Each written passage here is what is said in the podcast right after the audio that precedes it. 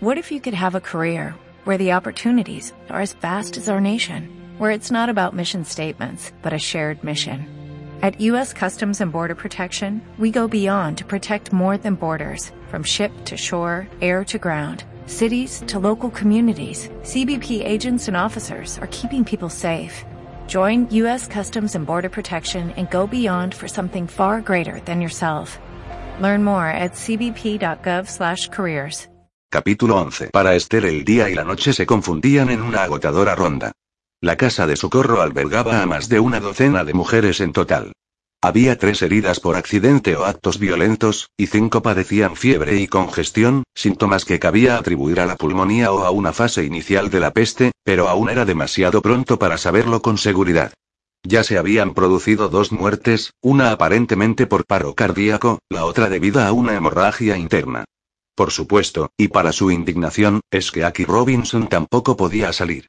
Sutton había optado por reanudar su trabajo con el pequeño terrier, Snot, dando caza a las ratas. Los alimentos, el agua y el carbón eran depositados en el patio y los hombres a cargo de la vigilancia los aproximaban a la puerta trasera. Cuando Esther fue a recogerlos entrevió a uno de ellos de pie junto a la pared, medio oculto en las sombras, con un perro a sus pies. Eso le proporcionó una sensación de seguridad al tiempo que le recordó que ella era tan prisionera como los demás. Merky la ayudó a acarrear los baldes de agua, que eran en extremo pesados. Dejaron dos en la cocina y los otros ocho a lo largo de la pared de la lavandería. Tendremos que usar el agua varias veces, dijo Esther con tristeza. No es lo mejor, pero no podemos correr el riesgo de que se acabe. Con una fiebre como esta es más importante beber que estar limpio, y me temo que no nos alcanzará para ambas cosas. Merky se apoyó contra la tina que recogía el agua del rodillo escurridor. Pese a la palidez y el cansancio, sonrió. Hace que te des cuenta de la bendición que supone tener agua en casa, ¿verdad? Basta con pedirla y ahí la tienes. Esther la miró con afecto. En los pocos días que llevaba allí había llegado a gustarle. Aún sabía muy poco acerca de ella, aparte de que era hermana de Clement Louvain. Siempre amable con las enfermas, hacía gala de una paciencia infinita y, aunque sin duda estaba acostumbrada a un mundo radicalmente distinto, nunca trataba con condescendencia a la gente, a diferencia de Claudine, cuyo genio estaba siempre a flor de piel. Aunque bien era cierto que tampoco Claudine le desagradaba. Esther y Merky terminaron de apilar las sábanas sucias en el rincón y luego Merky echó más carbón a la caldera para calentar el agua. Era una tarea incómoda y, para cuando terminó, iba toda manchada de tizne. ¿Por qué demonios llevamos delantales blancos? protestó. Es obvio que quien tuvo la ocurrencia no tenía que hacer la colada. Esther sonrió. No se preocupe, es suciedad limpia. Merkis mostró confundida un instante antes de entender lo que Esther quería decir. Se relajó y le devolvió la sonrisa. Eran las nueve y media de la noche y ya habían concluido casi todas las tareas de la jornada, en la medida en que el día y la noche presentaran alguna diferencia entre sí. ¿De verdad estuvo en Crimea? preguntó Merky con cierta timidez. Esther se sorprendió. Sí. Por lo general es como un mundo aparte, aunque ahora mismo no me cuesta mucho recordarlo. Se mordió el labio. Allí hubo muchas más muertes. La muerte los rodeaba a diario y bajo una apariencia brutal y terrible, en buena parte sin sentido, infligida por hombres a sus semejantes. Sin embargo, había una enorme diferencia entre la guerra y el asesinato, pese a que en ocasiones le hubiese sido harto difícil explicarla. Transcurrían horas enteras en las que Esther olvidaba por completo que Ruth Clark había sido asesinada y que tenía el deber de intentar averiguar quién era el responsable. ¿En verdad seguía siendo importante? Se sobresaltó al darse cuenta de que ni siquiera estaba segura de querer saberlo. Tenía que haber sido alguien de dentro, y ella sentía cariño por todos. ¿Acaso el vínculo del miedo y la supervivencia era más fuerte que el motivo que hubiese empujado a uno de ellos a matar? Prefería no saber la respuesta. No ha pedido que enviasen ningún mensaje a su familia, observó Esther. No quería ser entrometida. Merky nunca hablaba de su hogar. Ni siquiera había dicho si sabía que su hermano era quien había llevado a Ruth Clark allí, aunque Esther daba por supuesto que tenía que saberlo. Aparentaba tener poco más de 20 años, era agraciada y sin duda de carácter agradable. ¿Por qué no estaba disfrutando de la vida social que su posición le ofrecía? ¿Sería que una aventura amorosa había acabado tan mal para ella que todavía se encontraba demasiado dolida para pensar en alguien nuevo? ¿Por eso estaba allí, para huir de un dolor mayor? Esther se dio cuenta de que había llegado a esta última conclusión sin tener ninguna prueba al respecto. Merky negó con la cabeza. Mi hermano sabe que estoy aquí, contestó. Le dejé una carta antes de verme obligada a quedarme, diciéndole que pasaría mucho tiempo aquí. No puedo decirle por qué debo quedarme ahora, pero no estará preocupado. Lo siento, se disculpó Esther. Seguro que se está perdiendo muchos eventos sociales a los que asistiría si pudiese marcharse. Más vale no pensar en eso ahora, dijo Merky encogiendo los hombros. Además, no creo que ninguno de ellos sea importante. Una se pone sus mejores vestidos, adopta sus mejores modales y acaba siendo tan educada que al final solo habla del tiempo o del libro que acaba de leer, siempre y cuando no sea controvertido, por supuesto. Que el cielo nos proteja de tener que pensar. Todo el mundo abriga la esperanza de conocer a alguien tan interesante que apenas pueda aguardar a verle otra vez, pero, salvo que seas terriblemente fácil de contentar, ¿acaso llega a suceder alguna vez? Corro el grave peligro de engañarme pensando que sí cuando en mi fuero interno tengo claro que no. Sonrió, frotando distraídamente una mancha de tizne de su delantal. Me digo a mí misma la próxima vez y, la próxima vez, y luego ocurre exactamente lo mismo. Al menos esto es real. Su madre no insiste en que conozca a tantos caballeros jóvenes como sea posible. La mía lo hacía, recordó Esther con bochorno y tristeza. Su madre había muerto de pena, y tal vez de vergüenza, después de que su padre se suicidara al verse arruinado por un escándalo financiero. Sus muertes fueron la causa de que regresara de Crimea antes de lo previsto. Merky se fijó en el dolor que cruzó el semblante de Esther. Mis padres fallecieron, dijo en voz baja. Por su modo de hablar, deduzco que su madre también. Sí, y mi padre reconoció Esther, irguiéndose antes de acercarse a la mesa. Perdone. No tendría que haber preguntado. Solo quería ofrecerle la posibilidad de enviar un mensaje si así lo deseaba. Sutton se encargaría de que fuese entregado a la persona debida. No tengo a quien contestó Merky. Mi hermana mayor, Charity, se casó con un médico. De eso hace diez años. Permanecieron en Inglaterra durante un año. Luego él decidió marcharse al extranjero y Charity se fue con él. Tuvo que ser duro para usted. Merky se encogió levemente de hombros. Al principio sí dijo, girando la cara de modo que Esther solo pudiera ver de escorzó la mejilla y los músculos tensos del cuello, pero es diez años mayor que yo, de modo que tampoco es que estuviéramos muy unidas. Y su hermano también es mayor, observó Esther, recordando a Clement Louvain. Nací cuando mis padres ya no pensaban tener más hijos, dijo la joven, levantando un poco el mentón y sonriendo abiertamente. Mi madre tenía casi cuarenta cuando me alumbró aunque pienso que me profesaba un cariño especial justamente por eso. Se volvió hacia Esther. Voy a prepararte. Seguro que a Claudine también le apetecerá. Y al señor Robinson. No mencionó a las demás porque estaban gozando de unas horas de descanso antes de comenzar el turno de noche. En la cocina, Claudine estaba preparando hortalizas para la sopa. Muchas de las enfermas tenían dificultades para comer. La fiebre les quitaba el apetito, pero la nutrición era fundamental y, por encima de todo, era preciso que bebieran líquido. Estaba ante la encimera con un cuchillo grande en la mano y los labios prietos, tratando de cortar una zanahoria cruda en cúbitos. Murmuraba entre dientes para sí. Esther se planteó si ofrecerse a ayudarla, pero ya había probado el mal genio de Claudine cuando estaba enojada consigo misma por su ineptitud. Merky lanzó una breve mirada irónica a Esther, debido en buena medida a su propia inexperiencia en las tareas domésticas, sabedora de que las habilidades culinarias no se aprendían con facilidad. Llenó la pava y la puso al fuego. Claudine siguió picando. Entró Skeaki Robinson, quien primero miró a Claudine con desaprobación e impaciencia y luego a Merky con expectación. Claudine lo fulminó con la mirada. Me tiene maravillada que siempre sepa cuando está la pava en el fuego, dijo con aspereza. Así se ahorran de tener que llamarme, contestó Eskeaki, sentándose a la mesa para que Merky le sirviera el té cuando estuviera listo. ¿Y por qué íbamos a llamarle? inquirió Claudine, y apretó la mandíbula cuando un trozo de zanahoria saltó de la tabla bajo la presión del cuchillo torcido. Se encorvó con torpeza para recogerlo. Tenía poco garbo y era dolorosamente consciente de ello. Eskeaki puso los ojos en blanco. Merky miró a Esther y sofocó una risita. Casi seguro porque han vuelto a quedarse sin agua, dijo Skeaki cansinamente. Una bestia de carga, eso es lo que soy. Lo único que hace es traerla desde la puerta de atrás, señaló Claudine enojada. Otro pobre diablo la acarrea por toda la calle y solo puede hacerlo de noche por miedo a que la gente se pregunte por qué no vamos nosotros. Así que no la malgaste.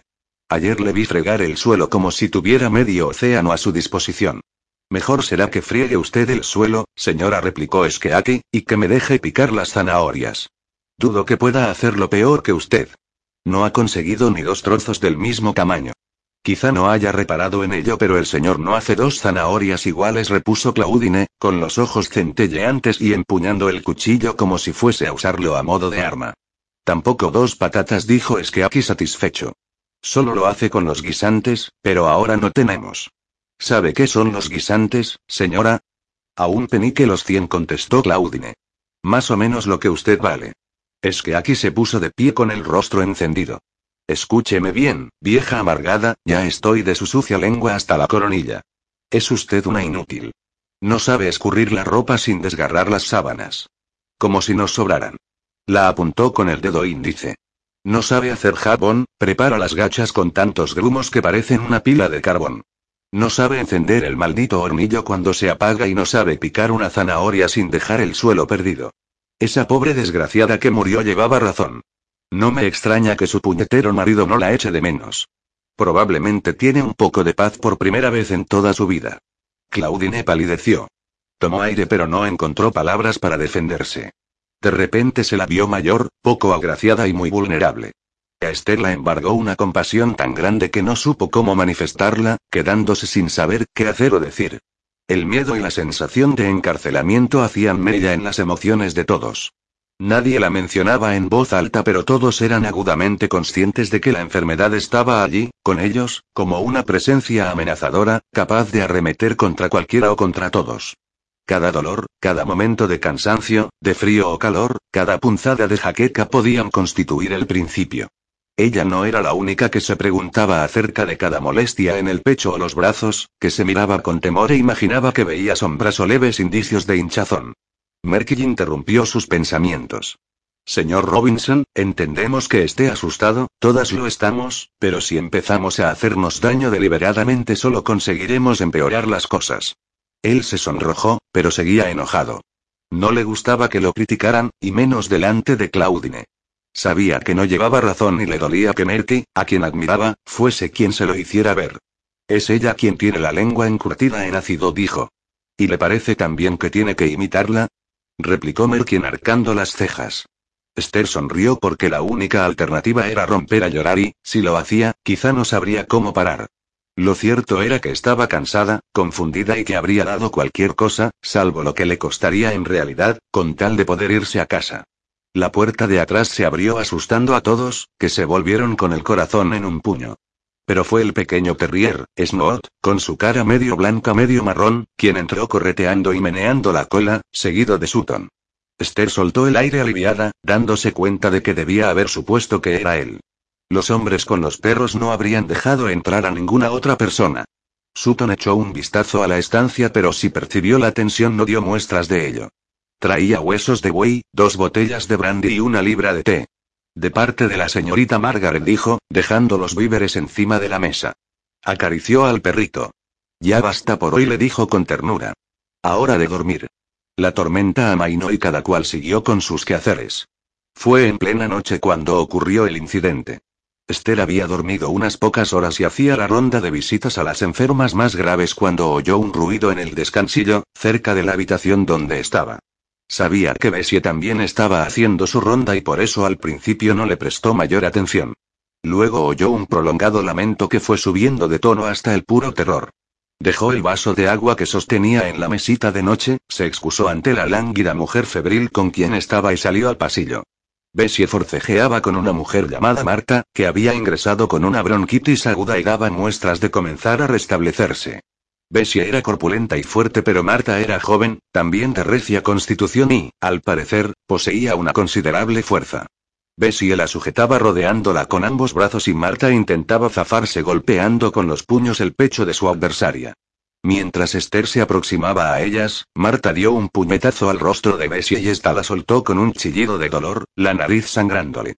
Marta se tambaleó contra la pared dándose un buen golpe y quedando medio desplomada. Esther corrió hacia ella, pero Marta se levantó con premura y echó a correr por el pasillo hacia la escalera. No se preocupe por mí. Gritó Bessie, estrujando el delantal contra la sangrante nariz. Deténgala. Quiere escapar. Tiene las hinchazones negras. Esther no titubeó. Bessie tendría que esperar. Había que detener a Marta a toda costa. Ya estaba en la escalera, bajando atropelladamente y sin dejar de chillar. Fío salió de uno de los dormitorios y vio a Bessie con la cara y el pecho escarlatas. Soltó un chillido a su vez y corrió hacia ella. Estoy bien. exclamó Bessie. Para esa estúpida que quiere escapar. Atrápala. Ayuda a la señorita Esther, por el amor de Dios. Fío se detuvo sobresaltada justo cuando Esther comenzaba a bajar la escalera. Marta ya había bajado medio tramo y es que aquí Robinson comenzaba a subir, agarrado a las barandillas de ambos lados. Deténgala. Gritó Esther. Marta, no corra. No puede marcharse. Pero Marta no estaba para escuchar a nadie. Cargó contra Eskeaki y le hizo perder el equilibrio, derribándolo de espaldas en plena escalera, las piernas al aire. Ella intentó esquivarlo pero tropezó, cayó de cabeza encima de él con todo su peso y por poco lo asfixia. Es que aquí soltó un alarido furioso y comenzó a aullar de dolor. Esther se aferró a la barandilla y bajó deprisa. Marta se estaba poniendo de pie con dificultad cuando Esther llegó abajo. Es que aquí se sujetaba la pierna derecha y renegaba como un condenado. No puede marcharse, Marta dijo Esther levantando la voz y con toda claridad. Lo sabe de sobra. Esparcirá la peste por todo Londres. Vuelva conmigo arriba y deje que cuidemos de usted. Vamos. Es que aquí seguía renegando. Cállese, le dijo Esther airada. Levántese y sujete a Marta. Él intentó hacerlo cogiéndose del camisón de Marta para incorporarse. Esta la emprendió a patadas con él y lo tumbó hacia atrás, haciendo que se golpeara la espalda con un ruido sordo. Que lo hiciera porque pensara que pretendía manosearla o que simplemente no quisiera que nadie le impidiera escapar era lo de menos. Marta se alejó dando traspiés pero ganando velocidad. Esther corrió tras ella. Marta conocía el camino y se dirigía hacia la cocina y la puerta de atrás. Esther gritaba con voz estridente por la desesperación. Ni siquiera sabía si intentaba convencer a Marta o despertar a Sutton para pedirle ayuda. ¿Tendría valor para ordenar que le echaran los perros? A pesar de la peste, ¿podía provocar la muerte de alguien de una forma tan atroz? Claudine estaba adormilada en una silla de la cocina. Se despertó sobresaltada cuando Marta casi chocó con ella, pero se abalanzó sobre la mujer ya que entendió en el acto lo que ésta se proponía. Ambas cayeron contra la mesa de la cocina. Se oyeron ladridos agudos y penetrantes. Snot salió disparado de la puerta de la lavandería en cuanto Sutton la abrió. ¿Qué demonios sí? exclamó este. Marta fue la primera en ponerse de pie. Dejadme marchar. Chilló. Tengo que salir de aquí. Y de nuevo enfiló hacia la puerta trasera. Esther intentó gritar pero ya no le quedaba aliento. No. Tronó Sutton. No lo haga. Pero Marta ya no estaba a su alcance. Para ella solo quedaba escapar o morir. La peste estaba en aquella casa, y fuera, en la noche, había vida y libertad. Salió corriendo descalza al patio. Esther se sostuvo apoyando las manos en las rodillas. Sutton hizo rechinar los dientes y cerró los ojos un instante. Luego los volvió a abrir. Cogedla. Ordenó. Marta iba dando resbalones por los adoquines del patio. De entre las sombras de dos rincones salieron disparados dos pitbulls. Saltaron justo cuando ella soltó un alarido y su peso la derribó de un solo golpe. Tal como el instinto y el adiestramiento les dictaban, fueron a por su cuello. No. No. Oh, Dios, no. Chilló Esther. Claudine presenció la escena tapándose la boca con una mano y sujetándose con la otra el estómago, donde se había hincado el canto de la mesa. Sutton salió a trompicones a la oscuridad del patio. Los hombres estaban llamando a sus perros. Marta yacía inmóvil. Su camisón blanco presentaba manchones carmesíes que aumentaban de tamaño. Sutton llegó a su lado y se agachó. La tocó con cuidado, buscándole el pulso. Los amos de los dos perros permanecían cerca, sujetando a sus animales, diciéndoles que no habían hecho nada malo, pero sus voces temblaban y Esther comprendió que se lo decían tanto a sí mismos como a los animales. Sutton levantó la vista hacia ellos. Gracias, Joe, Arnie. Me consta que no es nada fácil hacer algo así. Ruego a Dios que no tengáis que hacerlo otra vez, pero si os veis obligados, hacedlo. Se volvió hacia Esther, que había salido y estaba casi a su lado bajo la llovizna. No está muerta pero sangra de borbotones. Me figuro que habrá visto cosas por el estilo habiendo estado en el ejército y todo eso. Será mejor que la entremos y veamos si puede coser las heridas de esta desdichada. Aunque no sé para qué. Esta es mejor manera de terminar, y que Dios me perdone. Claudine también había salido. Respiraba profundamente, procurando controlar la histeria que la embargaba. Asesino. Espetó mirando fijamente a Sutton. No, no lo es. Protestó Esther, con la voz ronca por la angustia contenida. Le ha echado los perros, dijo Claudine con frialdad. Usted lo ha visto. Dios. Mírela. Le han destrozado el cuello. No, no es así, insistió Esther, arrodillándose para examinar la herida, rezando para que lo que acababa de decir fuese verdad. O quizá que no lo fuera. Claudine comenzó a dar resollantes boqueadas.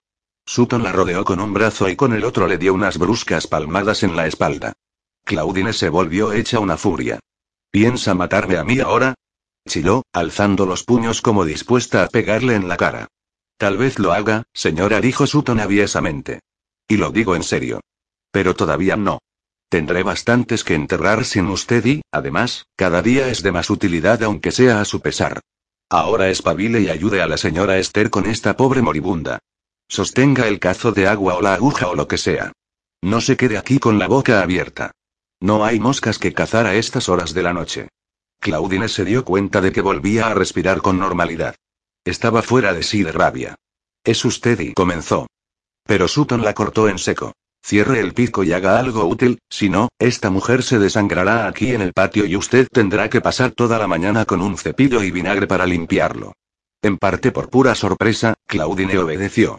Entre los tres se las arreglaron para llevar a Marta al interior y tenderla en la mesa de la cocina. A la luz todavía presentaba peor aspecto. ¿Puede coserla? susurró Sutton. Esther miró la tela empapada en sangre y la carne destrozada. Marta seguía sangrando en abundancia pero no con el escarlata brillante de la sangre arterial, y el corazón seguía latiendo. Puedo intentarlo, contestó, pero he de hacerlo enseguida. Claudine, tendrá que ayudarme. Bessie creo que tiene la nariz rota y Merky tendrá que atenderla a ella. Además, apenas nos queda tiempo. Tráigame la aguja y el sedal del armario de encima del fregadero. Mientras hablaba desgarró la otra manga del camisón de Marta y la enrolló formando una compresa que aplicó a las heridas más profundas. Sutton, traiga la botella de brandy y vierta un poco en un plato. Luego consiga más toallas. Deprisa. Tenían el semblante ceniciento y las manos temblorosas, pero ambos hicieron exactamente lo que les pidió. Merky llegó cuando estaban en plena faena y anunció que Bessie tenía la nariz rota pero que había conseguido detenerle la hemorragia. Bessie se pondría bien, lo mismo que es que aquí. Estaba magullado pero no tenía ningún hueso roto. Fío estaba haciendo cuanto podía por el resto de las enfermas. ¿Qué quería Esther que hiciese ella? Saque una tetera al patio para los hombres que montan guardia, contestó Esther. Y dígales que les estamos agradecidos. No apartó la vista de lo que estaba haciendo. Apriete aquí con el dedo, pidió a Claudine, indicando una zona de la que manaba sangre. Sosténgala así. La coseré tan aprisa como pueda. Sin titubear, Claudine alargó el dedo y apretó. Esther había perdido la noción del tiempo. Tanto podían haber transcurrido 15 minutos como tres cuartos de hora cuando por fin consideró que había terminado. Con la ayuda de Claudine aseguró el último vendaje alrededor del cuello, el hombro y la parte superior del brazo de Marta. Solo miró una vez la mancha púrpura que tenía cerca de la axila. No supo si era un hematoma o el principio de un bubón. Tampoco quería saberlo. La lavaron tan bien como pudieron, le pusieron un camisón limpio y luego llamaron a Skeaki para que los ayudase a llevarla a uno de los dormitorios de la planta baja. Acudió cojeando un poco pero sin ninguna herida grave. La tendieron en la cama y la arroparon. Claudine miró a Esther de manera inquisitiva pero no preguntó si Marta se recuperaría. Iré a limpiar la cocina, dijo compungida. Parece una carnicería. Gracias, contestó Esther con emoción. No añadió ningún elogio. Claudine supo que se había ganado su aprobación y eso era lo único que le importaba. Se marchó, dedicando incluso un amago de sonrisa a Eskeaki al cruzarse con él el camino de la puerta. Esther llevó la ropa manchada de sangre a la lavandería, donde encontró a Sutton con aspecto derrengado. Su rostro enjuto estaba ensombrecido, como magullado, los ojos hundidos, la barba incipiente canosa. ¿Era así en Crimea? Dijo con una sonrisa torcida. Dios asista al ejército si así fue. Esther hizo un esfuerzo para rememorar aquella época. Ahora le parecía un mundo aparte. Entonces era más joven, tenía mucho menos que perder si moría. Uno no se permitía pensar en la violencia y el dolor de manera racional, pues de lo contrario resultaba intolerable. Bastante parecido contestó, dejando caer el fardo de ropa al suelo. La verdadera respuesta era demasiado larga y ella estaba muy cansada. Además, lo más probable era que Sutton en realidad no quisiera oírla. Somos un atajo de locos ignorantes, ¿no le parece?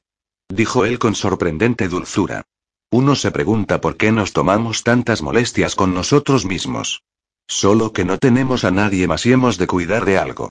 Meneó la cabeza y se marchó. Snob llamó desde el pasillo.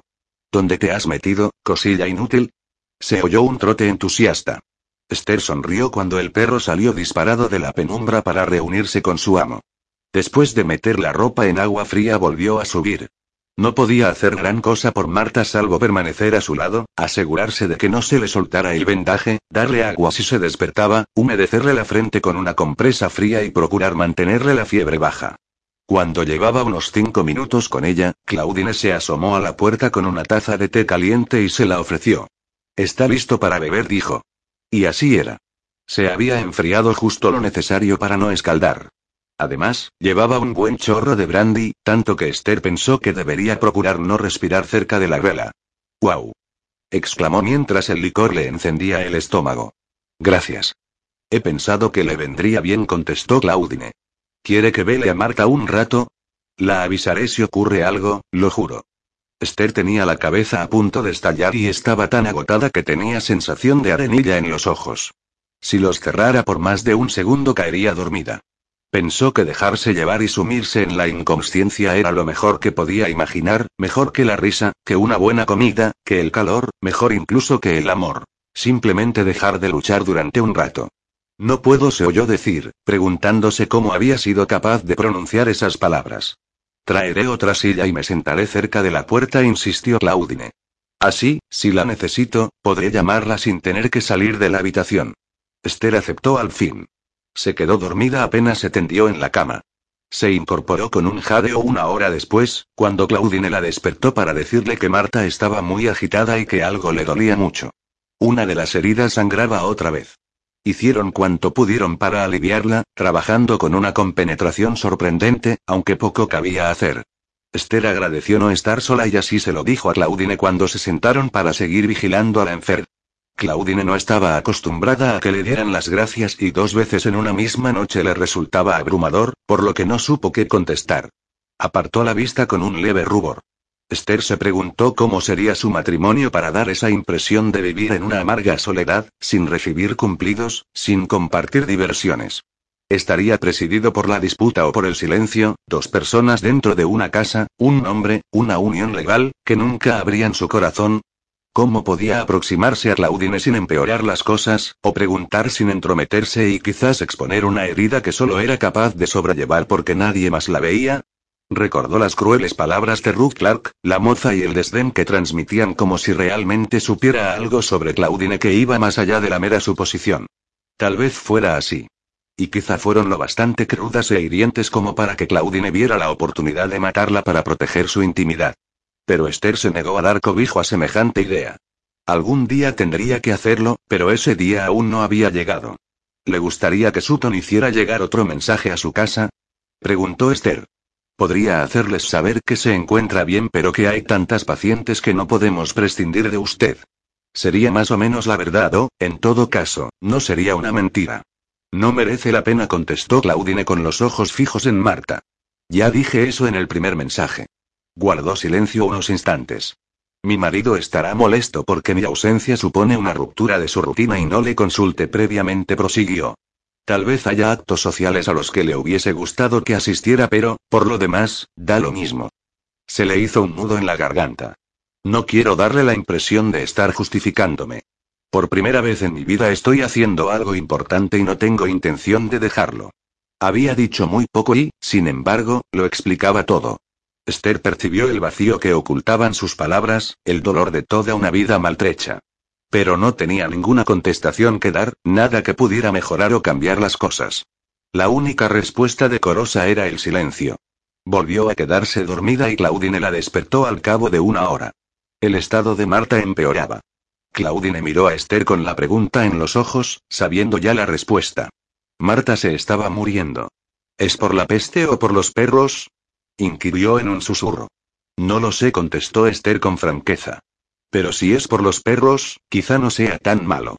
Yo y lo sé, interrumpió Claudine. Lo peor es prolongar la agonía. Marta apenas podía respirar. Cada pocos minutos dejaba de hacerlo y al cabo recobraba el aliento con un jadeo. Esther y Claudine se miraron y luego a Marta. Finalmente exhaló por última vez y se quedó inerte. Claudine se estremeció. Pobre criatura musitó. Espero que ahora haya un poco de paz. Habría que y quiero decir, deberíamos y pestañeó decir algo. Sí, desde luego contestó Esther. ¿Lo hacemos juntas? Claudine puso cara de circunstancias. No sé qué es lo apropiado. ¿Qué le parece un Padre Nuestro? Claudine asintió con la cabeza. Recitaron la oración al unísono con voz un poco ronca. Luego Claudine cruzó las manos de la difunta y Esther fue en busca de Sutton. Lo encontró en la lavandería, recompensando a Snot por haber encontrado una ratonera. Levantó la vista al verla entrar. La miró serio, expectante, y vio su expresión. ¿Ha muerto? preguntó. Pobrecilla. ¿Quién lo sabe? Solo Claudine y yo. Bien. Será mejor que la saquemos de aquí antes de que salga el sol. Se incorporó. A dormir, Snot. Buen chico. No te muevas de aquí. Se volvió hacia Esther. Haré que los hombres se la lleven. Lo siento, pero habrá que envolverla con una sábana. Ya sé que no andan sobradas, pero no hay más remedio. A no ser que tengan una manta, a poder ser oscura. Se verá menos. Le traeré una manta gris. ¿Pero qué van a hacer con ella? No basta con y quiero decir que hay que enterrarla como es debido. Recordó el silencioso y doloroso episodio de cuando sacaron el cadáver de Ruth Clark al patio empedrado bajo la lluvia para que los hombres se la llevaran a una tumba desconocida, envuelta en sábanas por amor de la decencia y para evitar que tuvieran que tocarla. Entonces no preguntó dónde la llevarían. Tuvo miedo de lo que fueran a contestarle. Ningún médico había examinado a Ruth, como tampoco ninguno examinaría a Marta, ni siquiera un enterrador, vería la herida del cuello y pensaría que la habían asesinado. Lo irónico del asunto era que no había sido así, al menos desde un punto de vista moral. En el caso de sí, pero Esther apenas había dado más vueltas a la cuestión de quién lo había hecho y por qué. Lo que ahora importaba era la pobre, estúpida y aterrada Marta. La histeria estaba a flor de piel en todos ellos. Se humedeció los labios. Los tenía tan secos que le escocieron. ¿En terreno sagrado? pidió con vacilación. ¿Lo viable? No soporto la idea de que vayan a arrojarla a una alcantarilla o algo por el estilo. No se preocupe, dijo Sutton. Mis amigos pueden hacer toda clase de cosas. Hay tumbas en los rincones de los cementerios que contienen más cuerpos de los que figuran en las lápidas. Los muertos no tienen reparo en compartir lo suyo. No será abandonada sin bendiciones ni oraciones. Se hará lo mismo que con Ruth Clark. Los ojos de Esther se humedecieron y el puro peso del agotamiento, la soledad, la compasión y el miedo la hizo flaquear. Se sintió abrumada por la infinita amabilidad que Sutton mostraba para con ella. Quiso darle las gracias pero se le hizo un nudo en la garganta. Él asintió con la cabeza, el semblante demacrado a la luz de la vela. Vaya de buscar esa manta, le dijo. Claudine ayudó a envolver el cuerpo y coser a prisa la improvisada mortaja, asegurándola de modo que no fuera a abrirse si la movían con prisas y quizá poca destreza. No dijeron una palabra pero sus ojos se cruzaban cada poco y una especie de entendimiento tácito hizo que se movieran coordinadamente, ayudándose de manera espontánea. Es que aquí acudió para echar una mano. Entre los tres llevaron el cadáver con paso inseguro, dando traspiés y con dolor de espalda, por el pasillo y la puerta de atrás hasta el patio. Esther levantó el brazo para avisar a los hombres. Juntos bajo la débil luz de la farola que había a unos 20 metros de allí se los veía corpulentos y desaliñados, con los abrigos agitados por el viento y la cabeza descubierta.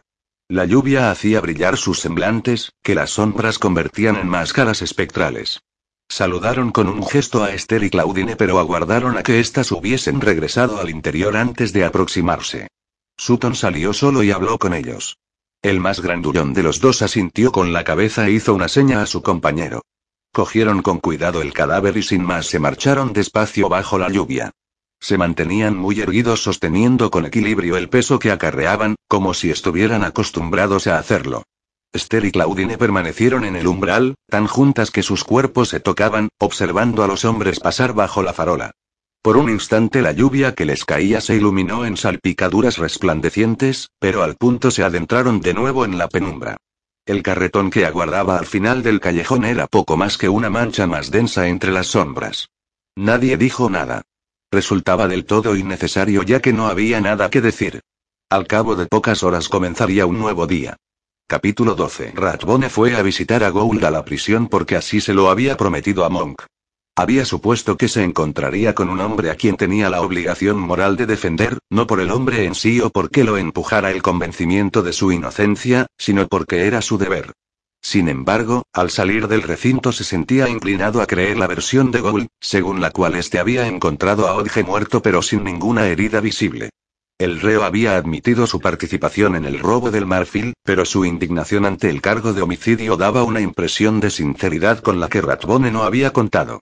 No obstante, la conversación con el empleado de la funeraria que había enterrado a Odge dejó fuera de duda que éste había sufrido un tremendo golpe en el cráneo. Le había partido la parte posterior de la cabeza y esa era aparentemente la causa de su deceso. El empleado en cuestión hizo lo que le pidieron al enterrar a Odge, después de que tanto Louvain como Monk le aseguraran que todas las pruebas se habían consignado bajo juramento y serían presentadas a la autoridad competente. Se estaba dando caza al autor del crimen y en cuanto fuese aprehendido sería llevado ante la justicia. Ratbone regresó a su bufete y comenzó a considerar los distintos caminos que se abrían ante él. En esto andaba ocupado cuando Coleridge le informó de la presencia de Monk. Eran poco más de las ocho y media de la mañana. A estas horas, dijo Ratbone atónito. Coleridge adoptó una actitud de estudiada indiferencia. Sí, señor. Me atrevería a decir que también está preocupado por el caso. No tenía la menor idea sobre cuál era el caso y le ofendía que no se lo hubiesen comentado. También deseaba que Ratbone se diera cuenta de que Monk no era el único que trabaja con ahínco más horas de las estipuladas. Sí, claro, admitió Ratbone. No tenía intención de contar a Coleridge en qué consistía el caso. No podía permitírselo mientras no fuese absolutamente necesario. E incluso entonces solo le haría saber lo que iba a decir en el tribunal, sin incluir el motivo de su pertinaz silencio. Ahora bien, Coleridge merecía ser tratado con consideración. No me extraña que lo esté, dijo refiriéndose a Monk. Es un asunto grave. Tenga la bondad de hacerle pasar, por favor. ¿Le apetece una taza de té, Sir Oliver? El señor Monk parece inusualmente y buscó las palabras adecuadas necesitado de tomar una. Ratbone sonrió. Sí, gracias. Es todo un detalle de su parte. Coleridge se retiró algo más aplacado. Monk entró un instante después y Ratbone vio de inmediato a qué se refería Coleridge. Monk vestía la misma ropa que la última vez y su rostro estaba aún más demacrado, como si no hubiese comido ni dormido bien desde entonces. Cerró la puerta a sus espaldas. Coleridge va a traernos té, dijo Ratbone. ¿Ya habéis encontrado a algún miembro de la tripulación? Tendréis que contárselo aunque sea reteniéndolos por la fuerza. No es posible ingresarlos en una institución. ¿O sí? No hemos dado con ellos, añadió Monk, con voz grave y rasposa por el agotamiento. Con ninguno. Podrían estar en cualquier parte del país o embarcados de nuevo con rumbo a Dios sabe dónde. No se sentó. Ratbone observó que tenía el cuerpo entumecido. Abría y cerraba la mano derecha, y la mandíbula le palpitaba con un tic nervioso. Debía de atormentarlo pensar en Esther sola en Port Paul Lane. Lo más probable era que no supiera si había muerto alguien más a causa de la peste, o si seguían encerrados a la espera, temerosos de que cada tos, cada escalofrío o acaloramiento, cada momento de desfallecimiento fuese fruto del mero agotamiento o el principio de una lenta agonía de fiebre, hinchazones, dolor y muerte. Ratbone se sintió invadido por el alivio de que Margaret no estuviera en la casa. La sensación se apoderó de su fuero interno casi como una anestesia, como el ardor del brandy en el estómago. Permaneció de pie ante Monk, quien presentaba la tez cenicienta por miedo a perder todo lo que le importaba y daba sentido y alegría a su vida. Si Esther fallecía se encontraría tan solo que el dolor no se disiparía jamás, agravando el peso de cualquier carga, entorpeciendo toda posible felicidad. Y entre tanto Ratbone rebosaba de alivio por su propia seguridad. Su reacción lo llenó de vergüenza. He visto a Gould, dijo, procurando, por su propio bien y el de Monk, ocupar sus mentes con asuntos prácticos. La compasión no les serviría de nada. Le he creído. Se fijó en la leve sorpresa que reflejó el rostro de Monk. No me lo esperaba, admitió. Será un buen testigo si tengo que hacerle subir al estrado. El problema reside en que no sé la verdad, de modo que tengo miedo de lo que vaya a desvelar. Monk respondió con aire meditabundo. De momento solo sabemos que no había nadie a bordo aparte de la tripulación reducida y del propio Gould, así que la única defensa puede ser que si Gould no mató a Odge lo hizo otro miembro de la tripulación, siempre y cuando no fuese un accidente. Si fue un accidente, tuvo que caer y abrirse la cabeza, probablemente rompiéndose el cuello, razonó Ratbone. Y si fue así, quienquiera que lo encontrase vería las heridas. ¿Tenía el cuello roto? Tú no lo mencionaste. No, no lo tenía roto. Y dijiste que había tan poca sangre que pensaste que en realidad lo habían matado en otra parte. Dijiste y sé muy bien lo que dije, espetó Monk. Eso fue antes de que supiera lo de la peste. No pronuncies esa palabra. Repuso Ratbone con severidad, levantando la voz.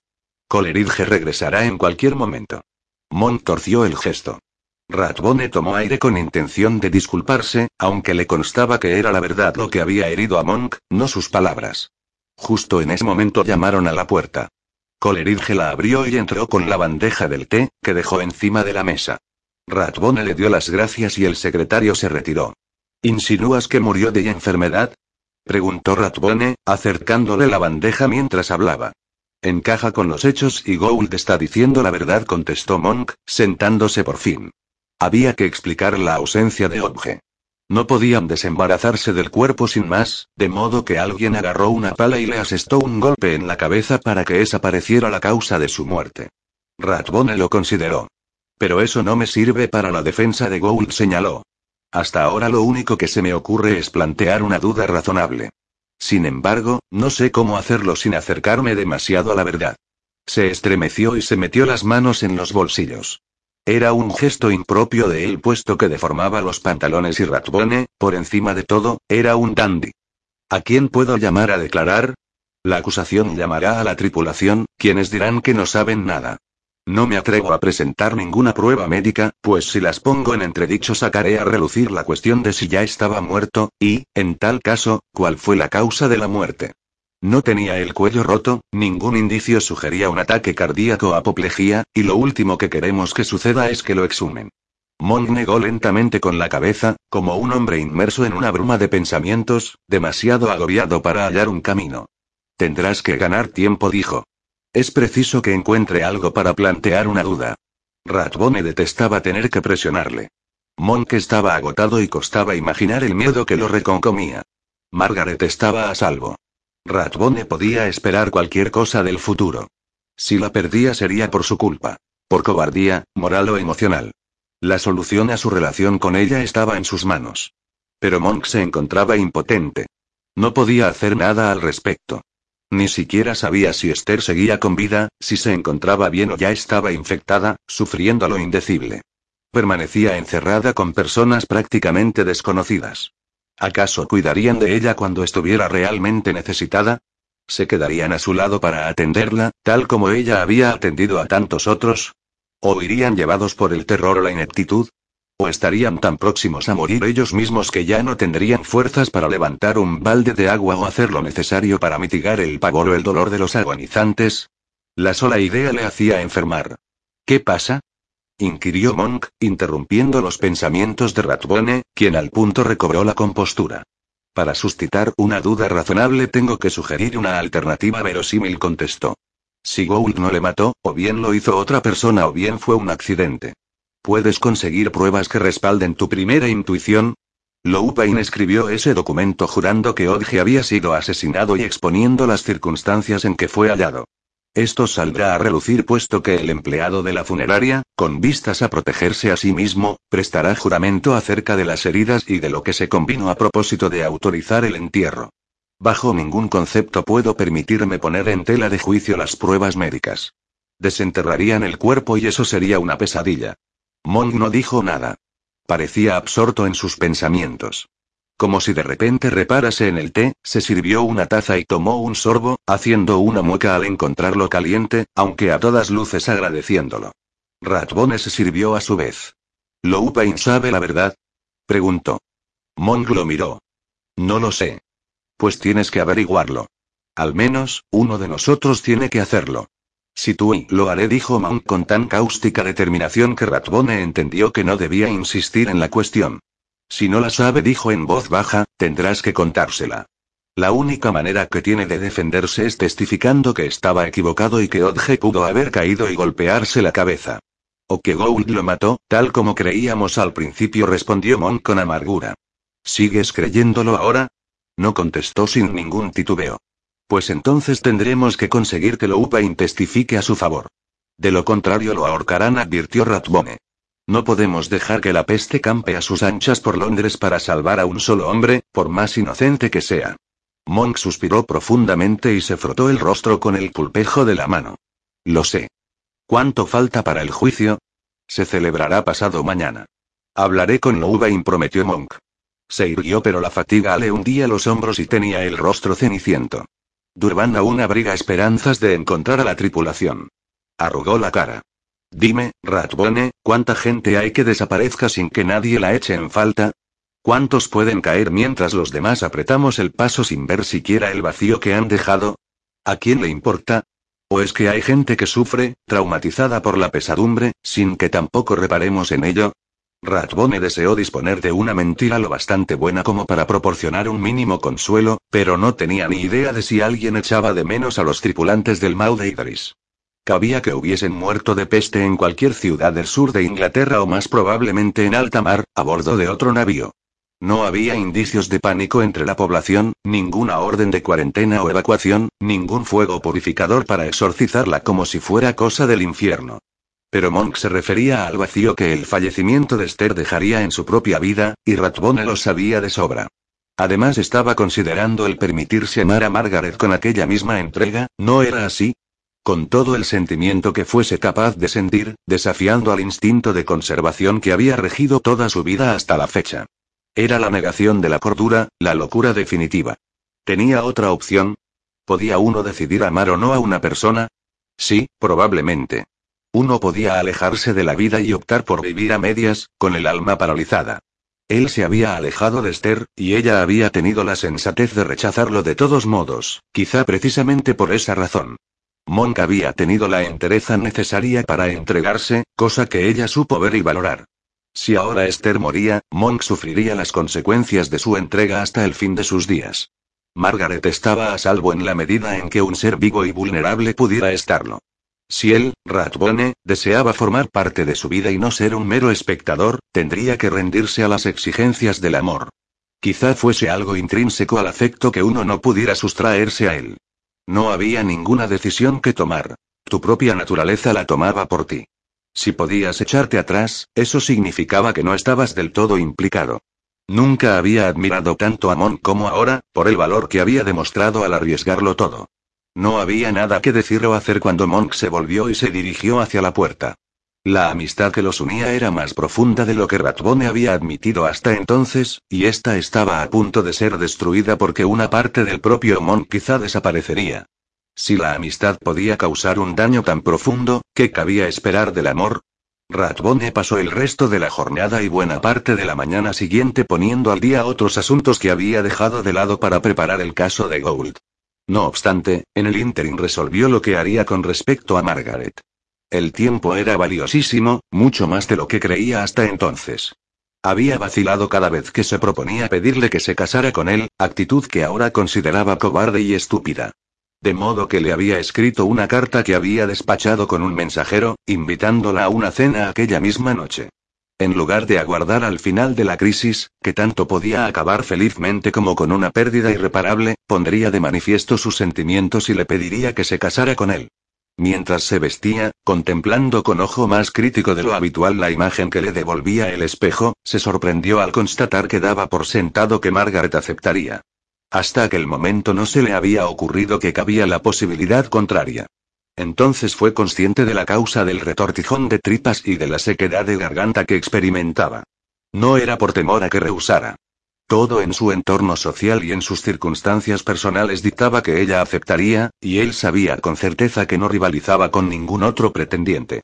Margaret era demasiado sincera como para haber permitido que la cortejaran. Sin duda lo aceptaría. La pregunta que lo atormentaba era, ¿lo amaría? Desde luego sería leal, pues la lealtad era inherente a su carácter. Sería amable, ecuánime y generosa de espíritu, pero haría lo mismo con cualquiera. Eso no le bastaba. Tener todo aquello, no porque lo amase sino por tratarse de una cuestión de honor para ella, supondría un tormento tan refinado que Ratbone no sabía si podría afrontarlo. Mas no pedirle la mano equivaldría a rendirse al fracaso por adelantado. Tomó un coche de punto para ir a recogerla y esta vez le costó más de la cuenta encajar las atenciones de la señora Ballinger. Tenía las emociones demasiado a flor de piel como para exponerlas a su aguda percepción. No contaba con su habitual capa de ingenio para defenderse y tuvo que hacer un gran esfuerzo para eludir el interrogatorio al que le sometió. Se sintió liberado cuando Margaret apareció con desacostumbrada puntualidad. De hecho, le quedó profundamente agradecido. Le ofreció el brazo, dio las buenas noches a la señora Ballinger y salieron hacia el coche que aguardaba, una pizca más a prisa de lo que exigía la elegancia. ¿Ha recibido novedades de Monk? preguntó Margaret en cuanto él hubo dado instrucciones al cochero. ¿Qué está sucediendo? ¿Tiene noticias de Esther? Sí, he vuelto a ver a Monk. Fue a mi bucete ayer por la mañana aunque no tenía noticias de Port Paul Lane. Sé lo mismo que usted. Margaret emitió un gemido de desesperación. ¿Cómo está él? ¿Cómo podía protegerla del dolor? Amarla y respetarla era el privilegio que ansiaba conseguir para el resto de su vida. ¿No debería empezar ahora mismo? Está trabajando duro para encontrar pruebas que ayuden a Gould en el juicio, contestó. La vista comienza mañana. Sir Oliver dijo Margaret con sencillez, no me trate con condescendencia, por favor. Se lo he preguntado porque quiero saber la verdad. Si se trata de un secreto que no puede confiarme, dígalo, pero no me venga con evasivas creyendo que me complacerán. ¿Cómo está Monk? Ratbone se sintió seriamente reprendido. Tiene un aspecto espantoso, dijo con sinceridad. Nunca había visto a nadie sufrir tanto. Y no sé cómo ayudarlo. Me siento como si estuviera de brazos cruzados viendo a un hombre ahogarse. Margaret lo miró a los ojos. Las luces de los carruajes que pasaban por la calle iluminaban su rostro intermitentemente. Gracias, dijo en voz baja. Eso sí que me lo creo. Y, por favor, no se culpe a modo. Nadie puede ayudarlo. Son raras las ocasiones en que la amistad no puede mejorar una situación, pero creo que esta es una de ellas. Solo nos queda hacer cuanto esté a nuestro alcance y estar preparados para cuando llegue el momento de echar una mano. No había ninguna respuesta a la altura de las circunstancias, de modo que Ratbone no dijo nada, mas el silencio en que se sumieron, lejos de resultar violento, fue como una serena bendición. Ratbone pensó en lo afortunado que era de estar sentado a su lado y se reafirmó en su determinación de proponerle matrimonio. Llegaron a la residencia de sus anfitriones y se apearon. Fueron recibidos en su debido momento pues había un montón de invitados. Se trataba de una velada muy formal y las mujeres lucían trajes magníficos ricamente bordados. Peinetas y diademas relumbraban por doquier y aderezos de diamantes adornaban orejas y pálidos cuellos. Margaret apenas iba enjollada. Solo llevaba un collar de perlas y a Ratbone le sorprendió que algo tan discreto pudiera agradarle tanto. Tenía una pureza que era como una confirmación tácita de la valía de su propietaria. Al cabo de nada ya se habían integrado al murmullo de las conversaciones. Ratbone hacía años que estaba acostumbrado a aquella clase de fiestas, pero nunca le había costado tanto charlar educadamente sin decir nada significativo. Reconoció a varios de los presentes pero evitó entablar conversación con ellos porque sabía que no iba a poder concentrarse. Su habitual facilidad de palabra lo había abandonado. Las emociones amenazaban con hacerle perder la compostura y necesitaba una vigilancia constante para disimularlas. Deseaba proteger a Margaret de las molestas especulaciones habituales. Había sido su acompañante en varias ocasiones y era inevitable que muchos estuvieran aguardando una declaración. Tendrían los ojos puestos en Margaret al acecho de cualquier signo de orgullo, decepción o desesperación. Todo ello resultaba indiscreto, involuntariamente cruel, pero ambos tenían asumido que formaba parte de la vida social. Mas por encima de aquello, deseaba protegerla del temor que sentía por Esther y de la sensación de impotencia que la embargaba por no poder hacer nada más que seguir recaudando dinero. Estoy encantada de volver a verla, señorita Ballinger, dijo la señora Nortuo de manera significativa, mirando primero a Margaret y luego a Ratbone. Este tomó aire para responder, pero la expresión de Margaret le indicó que a ella no le importaba. Había captado la indirecta sin que apenas la afectara. Sintió admiración por ella. Qué hermosa estaba con toda su pasión e integridad junto a aquellas mujeres frívolas y de lengua afilada. Qué importancia tenía un poco de malicia social comparada con el horror que estaba teniendo lugar en Port Paul Lane, a escasos dos kilómetros de allí. Se acercó un poco más a ella. La señora Nortuot se dio cuenta y enarcó las cejas. Aún faltaba más de media hora para que anunciaran la cena y estaban rodeados de gente por todas partes. Ratbone no lo tenía fácil para buscar un sitio donde hablar a solas. Ni siquiera estaba seguro de lo que iba a decirle. Aquellas cosas había que decirlas de manera elegante y romántica, no soltarlas con prisas por miedo a ser interrumpido a oídos indiscretos. Tendría que haberla invitado a un tipo de recepción muy distinta de aquella. ¿Por qué diablos había elegido tan mal? Aunque lo cierto es que sabía el motivo. Margaret aceptaría acudir a aquella fiesta porque le brindaba la oportunidad de volver a buscar fondos. De haberle propuesto salir a un lugar con más encanto y romanticismo, en el que pudieran estar a solas, ella habría rehusado dando pie a una situación violenta para ambos y, peor aún, artificiosa. Y Ratbone disfrutaba en su compañía. Echó un vistazo a la concurrencia y se enorgulleció de llevar a Margaret del brazo. Sonrió. Hallaría el modo de hablar con ella aunque fuera de regreso a su casa. Lady Pamela Brimcott se estaba aproximando a ellos. Era una dama de treinta y tantos años, de presencia hermosa e imponente.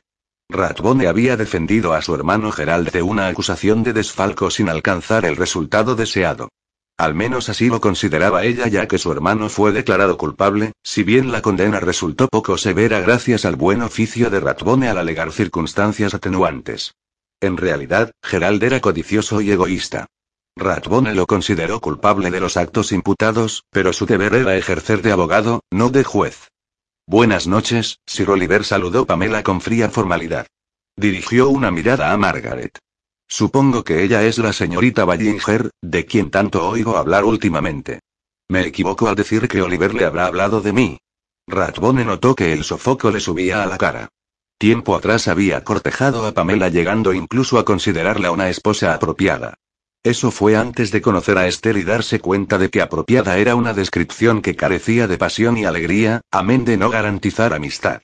Gracias a Dios su instinto había prevalecido. Se fijó en la animadversión que encendía los ojos de Pamela y comprendió que no le había perdonado ninguna de las cosas en que a su juicio la había defraudado. Era harto probable que en aquella época ella no se hubiese casado con Ratbone, pues él aún no había obtenido el título, pero le habría gustado que él se lo hubiese pedido. Mucho me temo que no la ha mencionado nunca, contestó Margaret, con tono educado y dando a entender que lo lamentaba. Pamela sonrió. Qué discreto de su parte replicó, dejando que las capas de significados ocultos se fueran desvelando solas. Ratbone estaba cada vez más colorado. Le habría encantado endilgarle una respuesta demoledora, pero estaba demasiado alterado como para encontrar una. Le constaba que a Esther se le habría ocurrido y deseó que estuviera presente para defenderlos a ambos. Margaret captó la indirecta y se tensó. Ratbone pudo percibirlo, mas ella sonrió con desconcertante dulzura y miró a Pamela sin pestañear. Nunca comenta casos antiguos conmigo, respondió. Ratbone dio un respingo. El silencio se prolongó un par de segundos. Entonces Pamela palideció al comprender lo que acababa de oír. Por primera vez en años tuvo que esforzarse para hallar una contestación que diera la talla. La observación había sido más acertada de lo que la propia Margaret imaginaba y no podía echársela en cara. Margaret aguardó negándose a socorrerla. No me extraña que no quisiera comentar este en concreto, dijo Pamela por fin. Prefiere no hablar de fracasos y el nuestro desde luego lo fue. Defendió a un miembro de mi familia acusado de un acto del que era inocente pero del que no obstante tuvo que responder. Margaret arqueó un poco las cejas. ¿En serio? dijo incrédula. Debió de ser angustiante para usted. Admiro el valor que demuestra al comentarlo con tanta franqueza con una desconocida.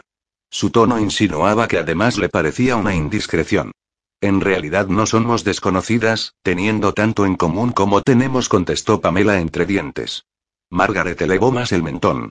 ¿De veras? No me había dado cuenta, pero estoy encantada de que me lo haga ver. Siendo así, seguro que las obras benéficas le entusiasman tanto como a mí. En la actualidad estoy colaborando con una institución que atiende a mujeres enfermas y heridas en el barrio de Farrington.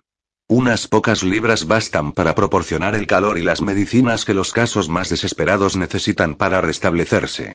Naturalmente, le haré llegar un informe detallando en qué se ha gastado su donativo. Pamela se quedó perpleja además de acorralada. Debo admitir que me ha sorprendido, señorita Ballinger.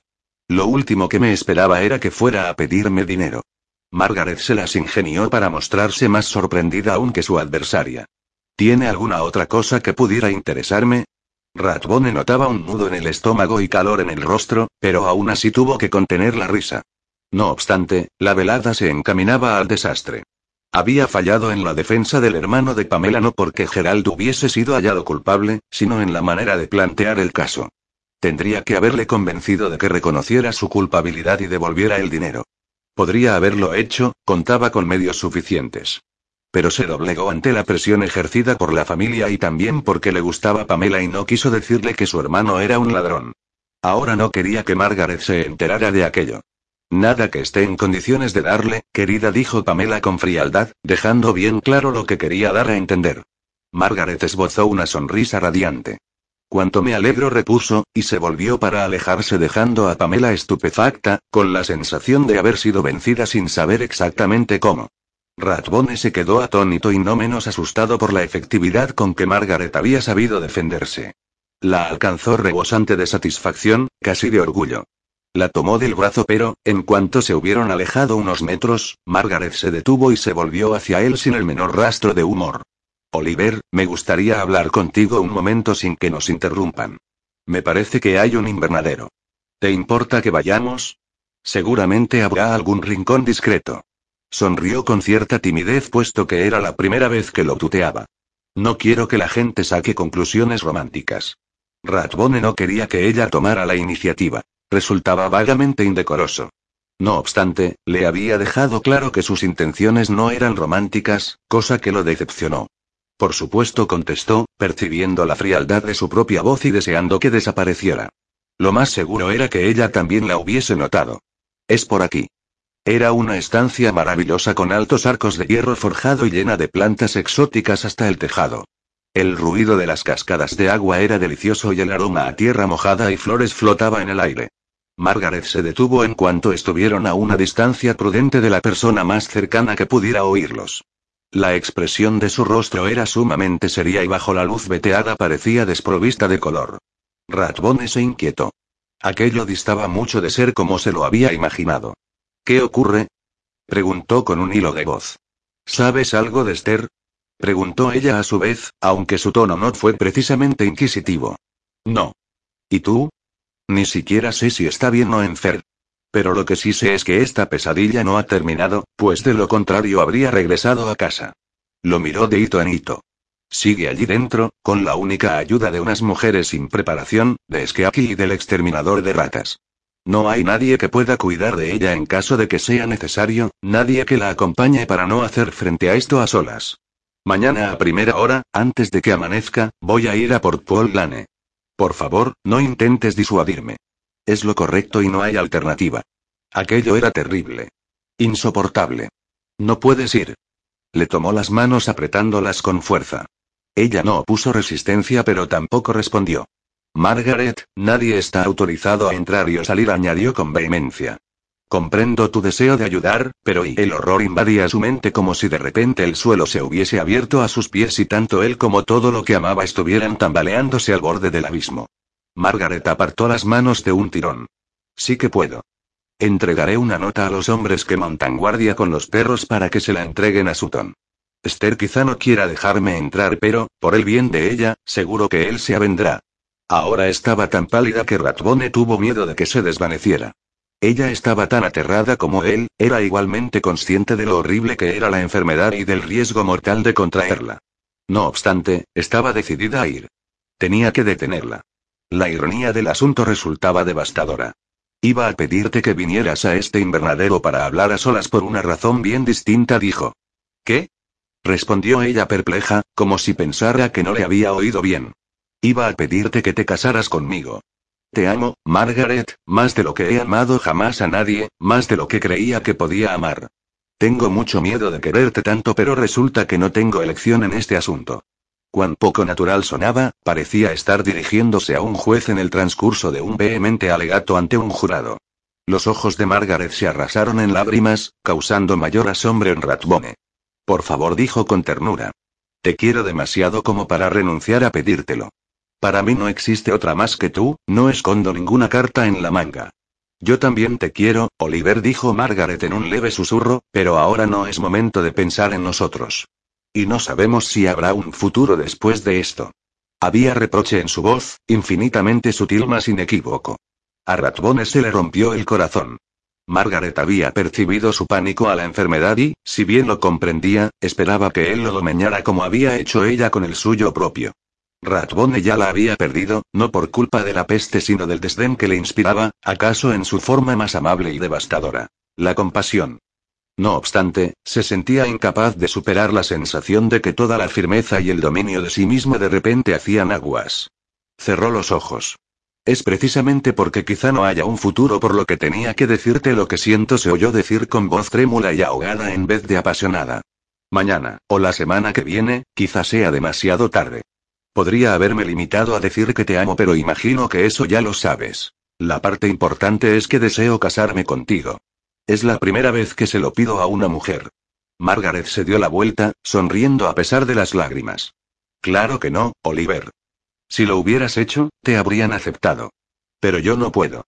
No, tal como están las cosas. Espero que me perdones y que ocupes mi lugar en la recaudación de fondos. Seguiremos necesitando dinero con urgencia, más de eso pueden encargarse otros aparte de mí. En cambio, nadie más puede ni debe ir allí. Volvió a mirarlo de frente. No te lo pido por el amor que nos profesamos, sino porque es lo correcto. Por supuesto. Ratbone sintió el impulso de discutir con ella, decir cualquier cosa, hacer lo que fuese con tal de evitar que se marchara a Port pero sabía que si lo hacía, lo haría movido por el egoísmo, y eso los destruiría a los dos. Le ofreció el brazo y regresaron de nuevo a la fiesta justo a tiempo para la cena.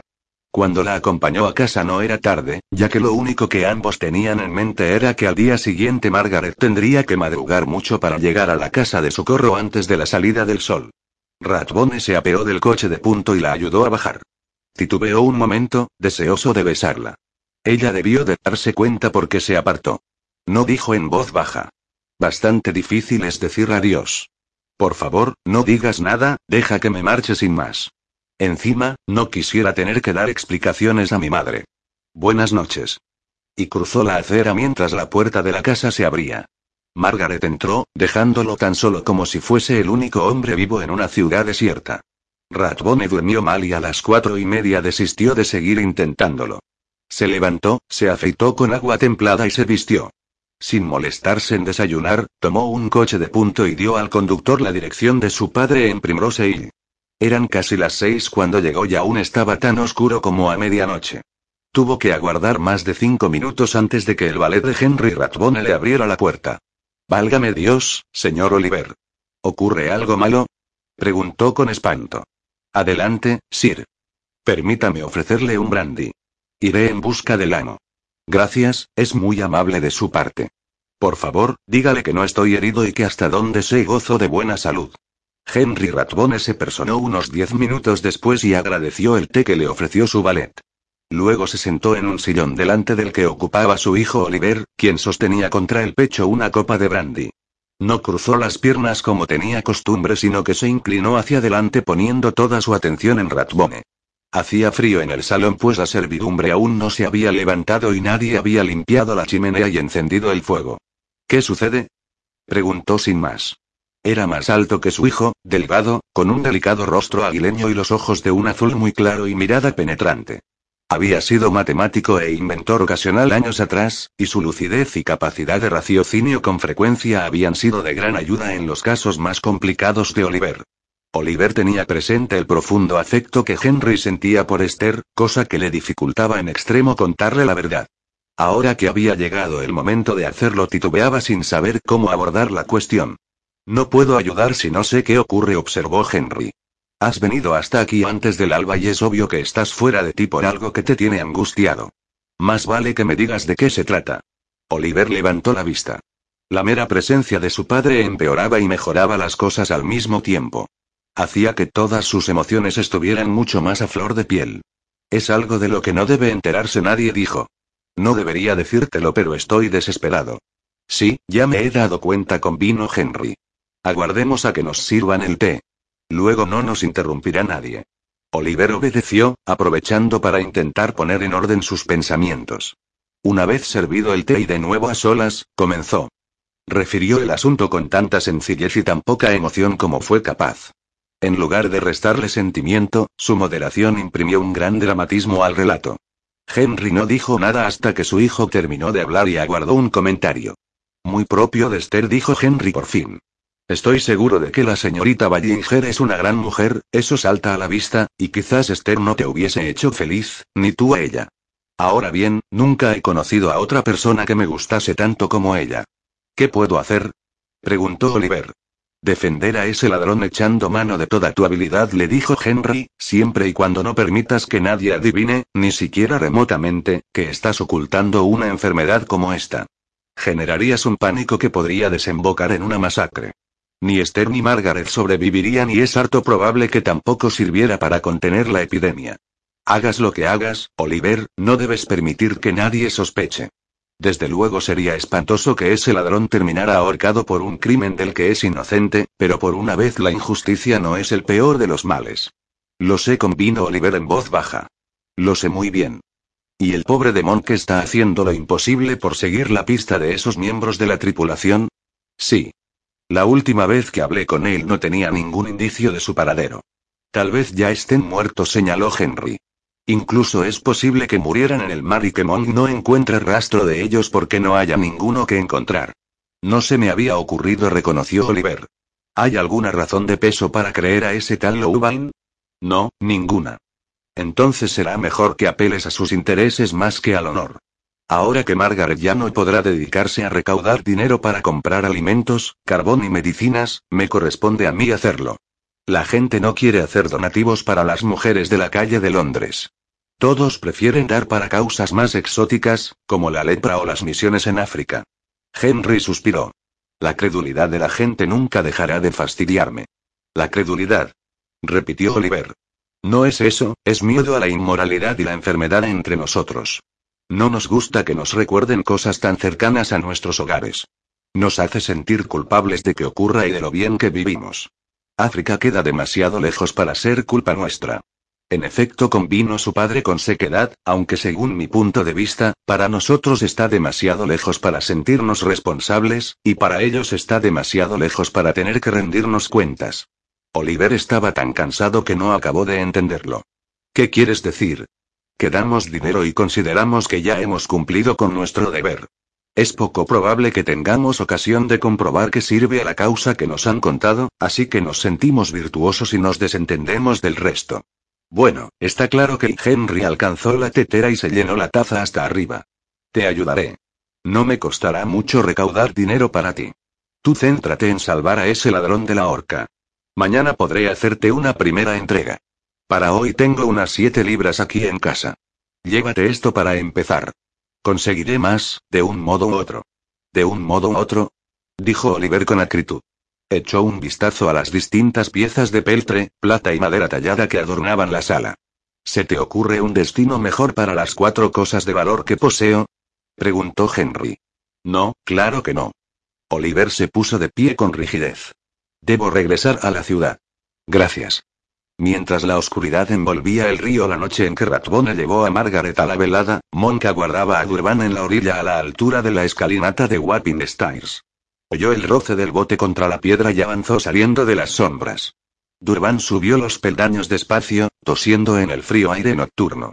Por un breve instante su silueta se recortó contra el agua, donde rielaban las luces de navegación de una barca fondeada, y acto seguido se lo tragó la penumbra. Pero Monk lo había visto y supo, por sus hombros encorvados, que no había encontrado nada. Yo tampoco dijo en voz baja. Luego expresó una idea que llevaba cierto tiempo rondándole por la cabeza.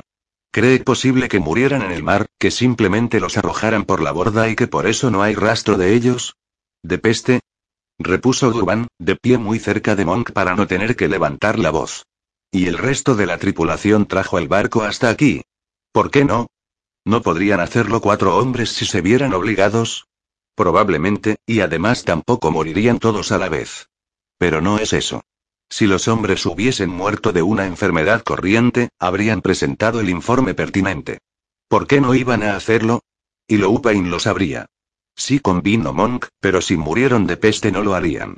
El barco tendría prohibido atracar y Loupain perdería su carga, y ahora sabemos que no se lo podía permitir.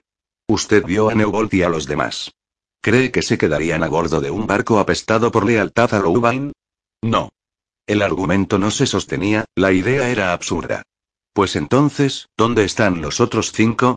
Despedidos y pagados, tal como dijo Louvain, y o bien han tenido suerte y no han pillado la peste, o a estas alturas ya han fallecido, contestó Durban en voz baja. El único sonido que se oía en la noche eran los sorbetones del agua contra la piedra. Gould va a juicio mañana, dijo Monk. Creo que Odge murió de peste y que alguien le golpeó en la cabeza para ocultar la verdad. No se atrevieron a arrojarlo por la borda porque ya estaban en puerto, lo que significa que Gould no tuvo nada que ver con su muerte. No podemos demostrarlo ni lo haríamos si pudiéramos. Ni siquiera nos atreveremos a insinuar que fue un miembro de la tripulación, ya que en ese caso podría destaparse todo. No osaremos darles ningún motivo para exhumar el cadáver, de modo que no presentaremos pruebas médicas. Durban no preguntó si Monk tenía noticias de la casa de socorro. Llevaban juntos el tiempo suficiente como para habérselo notado en la voz, tanto en lo que decía como en lo que no decía. Durban no le había ofrecido compasión ni una sola vez, solo una silenciosa comprensión de su dolor. No fue un miembro de la tripulación quien mató a Odge con vino Durban. Si hubiesen sabido que se trataba de la peste, habrían huido del barco aunque fuese nado. Debió de hacerlo el propio Louvain. Pero no conseguiremos que lo admita. ¿Qué constituiría una duda razonable? Preguntó, pensando en voz alta. ¿Qué Odge estaba borracho perdido y se cayó? Para empezar, eso significaría que Louvain tendría que desdecirse de su declaración anterior, advirtió Durban. Y eso no le gustará. Tampoco le gustará la alternativa, dijo Mount con creciente convicción. Tengo que ponerle las cosas muy feas para que se alegre de decir que se equivocó. Odge estaba borracho y se cayó, y el golpe que se dio en la cabeza lo mató. Había más sangre a su alrededor de lo que al principio le pareció. ¿Odge era un borrachín? preguntó Durban con recelo. ¿Dejaron a un borracho declarado montando guardia nocturna con el cargamento aún a bordo? Eso solo lo hace un incompetente. Queda poco personal en el barco, señaló Monk. Pues entonces pones al borracho en un turno de día. Pues entonces lleva usted razón, son unos incompetentes con vino Monk con amargura. Eso sigue siendo mejor que estar apestado y es a Louvain a quien le toca elegir. ¿Va a decírselo? ¿Se le ocurre algo mejor? repuso Monk. ¿Quiere que lo acompañe? Monk percibió agotamiento en la voz de Durban. No.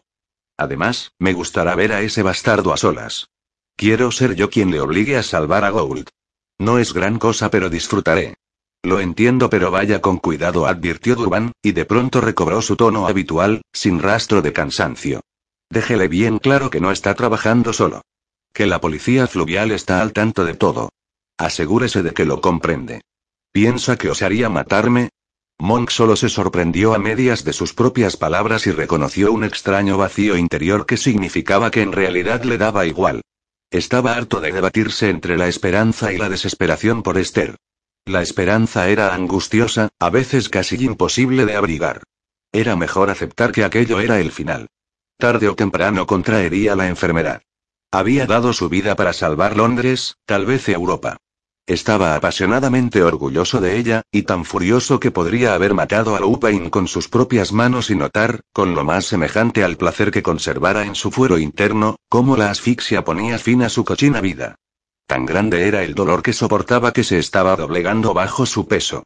No tenía apetito y no conseguía dormir, solo sucumbir a la inconsciencia de vez en cuando. En realidad pienso que usted es muy capaz de matarlo a él, dijo Durban con razón. Así que voy a acompañarlo de todos modos. Usted llevará la voz cantante, yo me limitaré a estar presente. ¿Y si están sus sicarios y nos matan a los dos? Asumo el riesgo, replicó el policía con sequedad. Además, si lo hacen, lo colgarán, lo cual no está mal del todo. No ayudará mucho a Gould, que digamos. No, en eso lleva razón, vino Durban no sin cierta ironía. Venga, vayamos a verle. Esta vez no fue tan sencillo acceder al despacho de Louvain, pese a que el recepcionista admitió sin reservas que Louvain aún no se había marchado y que no estaba con ninguna visita. Se trata de algo relacionado con el Mau de Idris y el robo del marfil, dijo Mount de manera cortante. Sí, señor. Hemos recuperado el marfil, gracias. Ya lo sé, maldita sea. Fui yo quien se encargó de recuperarlo. El ladrón va a juicio mañana. Ha surgido un asunto que necesito comentar con el señor Loupain antes de la vista. Veré si puede recibirle, señor. ¿Y el caballero que le acompaña? Es el inspector Durban, de la policía fluvial.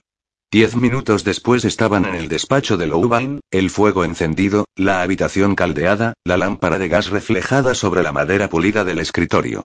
Louvain los recibió de pie delante de la ventana, igual que la última vez que Monk había estado allí, las luces del Támesis titilando en la oscuridad tras el cristal. Presentaba un aspecto tenso y cansado. ¿Qué pasa? dijo en cuanto cerraron la puerta. Ya sé que el ladrón va a juicio mañana. ¿Y qué? No se molestó en disimular su irritación al enfrentarse a Monk. La crispación podía palparse en el espacio que los separaba. ¿Para qué diablos ha traído aquí a la policía fluvial? Gould no mató a Odge, sentenció Monk. No examiné su cuerpo con el debido detenimiento. Tal como se me pidió, solo le miré la nuca. Los ojos de Louvain eran duros y firmes. No miraron ni una sola vez a Durban. ¿Y qué más quería examinar? preguntó. La causa de la muerte respondió Monk. O la causa de la muerte de Ruth Clark, quien quiera que fuese. Loupa impalideció bajo el enrojecimiento perenne de su piel curtida. Ella no tiene nada que ver con esto, dijo con brusquedad.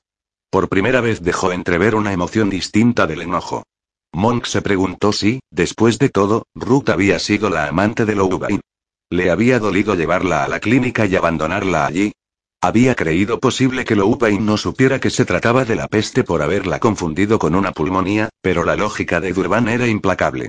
Si Gould no había matado a Odge, Louvain había ocultado la causa de su muerte. Si la tripulación hubiese sabido la verdad, por nada del mundo hubiesen permanecido a bordo. Lo cual también significaba que a los otros cinco les habían liquidado la paga en el estuario y que no habían muerto en la mar. Al contrario, tenía todo que ver, replicó Monk, presa de un odio incontrolable. Usted la llevó a la casa de socorro de Port sabiendas de que tenía la peste. Pasó por alto la mueca de pena que hizo Louvain. Por más que la hubiese querido, eso no lo disculpaba de llevarla a un lugar donde podía contagiar la enfermedad a otras personas, a mujeres que otros hombres amaban. De hecho, el alcance de su propia pérdida hacía que fuese aún peor. De eso murió Oge, ¿no es así? Lo acusó. Fue usted quien lo golpeó en la cabeza con la pala para que pareciera un asesinato y así lo enterraran enseguida y nadie llegara a saber la verdad. No le importó que un hombre inocente pudiera acabar en la horca. Es un ladrón, dijo Louvain con acritud. Le estaba enfadando que lo responsabilizaran de aquello. ¿Por eso va a permitir que lo cuelguen? Monk no daba crédito a su actitud y, sin embargo, cuanto más lo pensaba, más lo creía. ¿Por qué le robó? Louvain torció el gesto. Usted piensa que es un hombre de mucho mundo, Monk, y que nadie se atreve a desafiarle. Pero es un ingenuo. Está limitado por sus propias convicciones morales. Es demasiado débil para sobrevivir en el río. Pocos días antes aquel insulto habría ofendido a Monk. Ahora le resultaba tan trivial que no merecía siquiera respuesta. ¿Qué importaba la vanidad ante la pérdida a que se veía abocado? Gould no morirá en la horca, dijo en cambio. Vamos a encargarnos de que sea absuelto alegando una duda razonable. Loupain enseñó los dientes con un gesto parecido a una sonrisa. ¿Duda razonable de qué? No va a decirle a nadie que Odge murió de peste. Cada vez que Loupain pronunciaba la palabra maldita se le ahogaba la voz, y Monk se dio cuenta por primera vez del horror que lo atenazaba. Lo movían el enojo, la codicia y el orgullo, pero lo que perlaba su frente de sudor era un miedo que le helaba la sangre. El pánico se extenderá como un incendio forestal, prosiguió Louvain. Su propia esposa será la primera que matarán. La muchedumbre prenderá fuego a la casa de socorro, lo sabe de sobra, concluyó con un destello de triunfo en los ojos, frágil como hielo derritiéndose. Monk se sintió abofeteado por la sensación de poder que irradiaba Louvain, la inteligencia y la violencia mantenidas a raya solo en beneficio de su propio interés. Ahora comprendía por qué el armador había firmado tan de buen grado el documento que acreditaba las heridas de Odge. Ya entonces tenía intención de retener a Esther como rehén en Port Paul Lane. Por eso había elegido a Monk. Todas las piezas encajaban. Claro que no voy a decirle a Nana de que murió Odge vino con voz trémula y casi olvidando que tenía a Durban detrás. Y usted tampoco lo hará porque en ese caso la muchedumbre también irá a por usted. Yo mismo me encargaré de que así sea. El río no le agradecerá que haya traído la peste a Londres. No solo perderá su barco y el cargamento que todavía contiene. Tendrá suerte si no queman también su almacén, sus oficinas y su casa. Lo lincharán por puro placer. Sonrió a su vez. Descuide, si es preciso me aseguraré de que lo hagan. Vio el sudor del miedo en la frente y el labio de Louvain y el odio que encendía sus ojos. De modo que va a testificar que se equivocó, prosiguió Monk con voz alta y clara sosteniéndole la mirada. No quería que todo el mundo se enterase de que había puesto de guardia a un borracho porque eso no convenía a su reputación. Pero ahora se ha dado cuenta de que tiene que ser más exacto con la verdad. Odge bebió más de la cuenta, apestaba a alcohol, y sin duda perdió el equilibrio y se cayó, golpeándose en la cabeza, ya que así fue como usted lo encontró. Gould cambiará la declaración de que Odge no presentaba ninguna herida visible cuando le vio. Como ve, es lo bastante razonable como para creer que fue así como sucedió. ¿Y si me niego? replicó Louvain con cautela. Estaba en tensión, balanceando el cuerpo como quien se dispone a pelear, los hombros en alto, el peso en la punta de los pies. Si yo no puedo contar el asunto de la peste, menos puede usted. Nos saldría el tiro por la culata, Monk. Por mí, que ahorquen a Gould. El próximo ladrón se lo pensará dos veces antes de robar en un barco de Louvain. ¿Cuánta inteligencia cree que tiene Gould? Preguntó Monk como por mera curiosidad. ¿Cuánta moralidad? Más bien poca, diría yo, contestó Louvain cambiando el peso de pierna. ¿Por qué? Él no mató a Odge. ¿Apostaría a que irá a la horca sin rechistar con tal de proteger los intereses de usted? Los ojos de Louvain brillaban, pero hasta el último vestigio de color se había esfumado de su rostro. Usted no se lo dirá, contestó. Quizá no sea necesario, contestó Monk. Puede que saque sus propias conclusiones. La peste no, tal vez, pero igual se le ocurre pensar en la fiebre amarilla o el cólera. ¿Está dispuesto a permitir que desentierren el cuerpo de Odge para comprobarlo? Llegados a ese punto, ninguno de los dos estará en condiciones de evitarlo. Se hizo el silencio en la habitación. De pronto el tic-tac del cronómetro que había encima de la mesa devino audible, contando los momentos de la eternidad. ¿Qué quiere que declare? Dijo Louvain por fin. Tenía el semblante pálido y brillante de sudor, pero sus ojos eran dos brasas de ira. Monk se lo explicó, despacio y detenidamente. Después, él y Durban salieron a la noche lluviosa, Monk con un pequeño triunfo como el cosquilleo del pinchazo de un alfiler, tan diminuto que no alcanzaba a mitigar el inmenso temor a la pérdida. Por la mañana, Ratbone se disponía a entrar en la sala del tribunal cuando Monk lo alcanzó en el pasillo. Tenía el rostro ceniciento, los ojos con marcadas ojeras y la ropa presentaba un aspecto calamitoso. Estaba más delgado que dos semanas atrás. Perdona, se disculpó. He perdido la noción del tiempo. Tendría que haber llegado antes. Loupain testificará que Odge era bebedor y que lo encontró a los pies de la escalera, borracho perdido, y con la cabeza rota por la caída. Ratbone lo miró de hito en hito. ¿Estás seguro? Sí. No se atreverá a decir otra cosa. Monk pestañeó. Tienes muy mal aspecto. Se le quebró la voz, el miedo se hizo patente en sus ojos, en su rostro, en la desmañada rigidez de su cuerpo. A Ratbone le sobrevino una abrumadora sensación de hermandad con él, un vínculo compartido tan hondamente que algo cambió en su fuero interno. En lo único que podía pensar era en librarse del terror que veía en los ojos de Monk. Lo comprendía mejor que nunca porque era el mismo que él sentía. Margaret ha ido a la casa de socorro para ayudar a Esther, dijo. No sé nada más, ni bueno ni malo, pero voy a llevarles dinero y provisiones. Un momentáneo alivio dejó a Monk sin habla. Sus ojos se humedecieron y se dio la vuelta. Ratbone le dejó marchar. Entre ellos las palabras estaban de más. El juicio se prolongó tres días. En el primero, el fiscal comenzó interrogando al empleado de pompas fúnebres que había enterrado a Odge y las pruebas presentadas parecieron condenatorias. Ratbone pudo sacar poco provecho de ese testigo pues sabía que si lo acosaba solo conseguiría granjearse la enemistad del jurado. Era un hombre sincero y se hizo bastante patente que creía firmemente lo que decía. Se comportó con dignidad y compasión. A primera hora de la tarde, la viuda de Odge declaró haber identificado el cadáver, aunque nadie dudaba de su identidad. Era su pesar lo que la acusación quería mostrar al jurado. Ratbone se puso en pie, no tengo nada que preguntar a la testigo, señoría. Solo ofrecerle mi pésame por tan triste pérdida. Y se sentó entre un murmullo de aprobación del público. El siguiente en ser llamado fue Clement Louvain. Ratbone notó que se le aceleraba el pulso y que apretaba los puños con las palmas sudorosas. De él dependía algo más que la vida de un hombre. Si sonsacaba más de la cuenta, si preguntaba demasiado, quizá revelaría un secreto que podía destruir Europa. Y nadie en la sala lo sabía, excepto Louvain y él mismo. Louvain prestó juramento. Parecía cansado, como si hubiese pasado toda la noche en vela, y su rostro presentaba profundas arrugas causadas por la emoción. Ratbone se preguntó por un instante qué parte de dicha emoción correspondía al pesar de la pérdida de Ruth Clark. El fiscal dirigió a Louvain para que refiriera el hallazgo del cuerpo de Odge y describiera la terrible herida de su cabeza. ¿Y por qué no avisó a la policía, señor Louvain? Inquirió el fiscal. Ratbone contuvo el aliento. Loupain no contestó de inmediato. El juez le miró enarcando las cejas. Loupain carraspeó. Me habían robado parte del cargamento. Quería recuperarlo antes de que mis competidores se enterasen. Podían arruinarme. Contraté a un hombre para esa misión. Él fue quien atrapó a Gould. ¿Se está refiriendo al señor William Monk? preguntó el fiscal. Sí. El tono del fiscal fue de lo más sarcástico. Y ahora que ha recuperado su cargamento está dispuesto a cooperar con la ley y con el pueblo de Londres, por no mencionar a su majestad, y ayudarnos a hacer justicia. ¿Le he entendido correctamente, señor Louvain? Louvain torció el gesto con furia pero no podía hacer nada. Observándolo, Ratbone se hizo una idea de su poder, de la fuerza de su voluntad, y se alegró de no estar en el punto de mira de su odio. Louvain se inclinó por encima de la barandilla del estrado. No, ni mucho menos grunó. No tiene ni idea de cómo es la vida en la mar.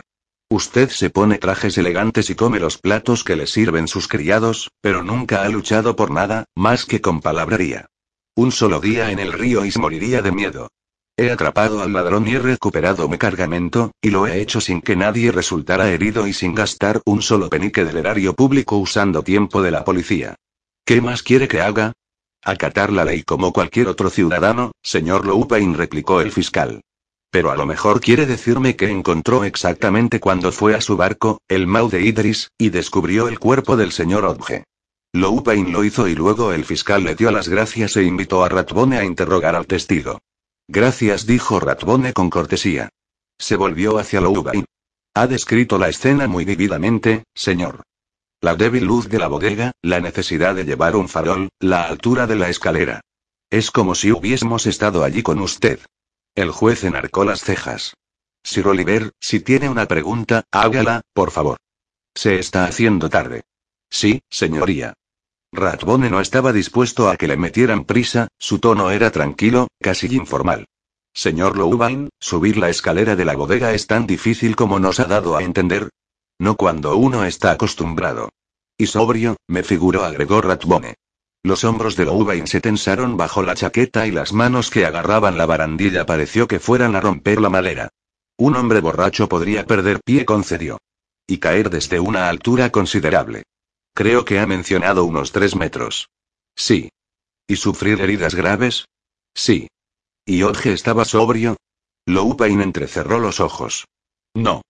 A juzgar por el olor que desprendía, no. En tal caso, ¿qué le hace creer que fue asesinado y no que simplemente perdiera pie, resbalara y cayera? Ratbone avanzó un par de pasos hacia él. Permítame ayudarle, señor Louvain. Podría ser que, puesto que acababan de robarle parte de sus mercancías, supusiera usted que el vigilante había sido una víctima circunstancial del delito. Usted vio la escena y sacó la conclusión de que el ladrón había subido a su barco, había atacado al vigilante y luego cometido el robo, sin pensar siquiera en la posibilidad de una muerte accidental. ¿Su ausencia del puesto de guardia habría permitido a un ladrón subir a bordo para cometer el robo? ¿Es eso posible, señor Louvain? Sí admitió Louvain a regañadientes. Es posible. Su voz apenas era audible. En realidad creo que eso fue lo que ocurrió. Gracias, señor. Ratbone regresó a su asiento. El resto del juicio fue mera formalidad. Los demás testigos prestaron declaración, con inclusión de Monk al día siguiente, corroborando todo lo dicho por Louvain. El jurado emitió un veredicto el tercer día. Gould fue hallado culpable de robo, tal como había confesado, pero había una duda más que razonable de que se hubiese cometido asesinato alguno. De ese cargo fue absuelto. Ratbone salió al mediodía lluvioso con la sensación de haber obtenido una victoria muy humilde, la vida de un hombre salvada, al menos de momento. Como nuevo cliente de Western Union, puedes disfrutar de una tarifa de envío de 0 dólares en tu primera transferencia internacional de dinero en línea. Envía dinero a los tuyos en casa de manera rápida, fácil y conveniente. Visita westernunion.com o descarga nuestra app hoy mismo y tu primera tarifa de envío corre por nuestra cuenta. Aplican ganancias por cambio de moneda. No disponible para tarjetas de crédito y envíos a Cuba. Servicios proporcionados por Western Union Financial Services Inc. NMLS 906983 o Western Union International Services LLS NMLS 906985.